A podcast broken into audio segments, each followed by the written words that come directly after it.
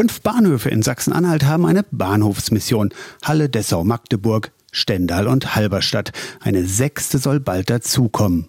Wieder dazukommen, um genau zu sein. Vor drei Jahren wurde die Bahnhofsmission Bitterfeld geschlossen. Inzwischen ist auch das Bahnhofsgebäude abgerissen. Die Stadt Bitterfeld und die benachbarten Bahnhofsmissionen von Halle, Leipzig und Halberstadt engagieren sich stark für eine Bahnhofsmission im neuen Bahnhofsgebäude, sagt Konstantin Schnee.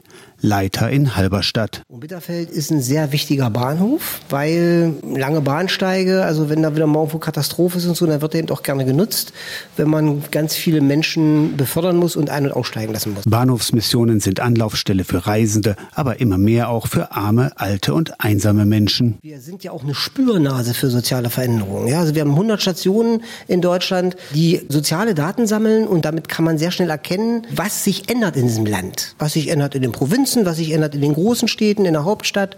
Und das spüren wir somit als erstes. Bahnhofsmission, eine Art gesellschaftlicher Seismograph. Bald vielleicht auch wieder am Bahnhof in Bitterfeld, wünscht sich Konstantin Schnee von der Bahnhofsmission Halberstadt. Wir hoffen dann, dass wir gemeinsam in Bitterfeld Menschen, örtliche Organisationen dann dazu einladen können, diese Bahnhofsmission dann zu übernehmen. Aus der Kirchenredaktion Torsten Kessler, Radio SAW.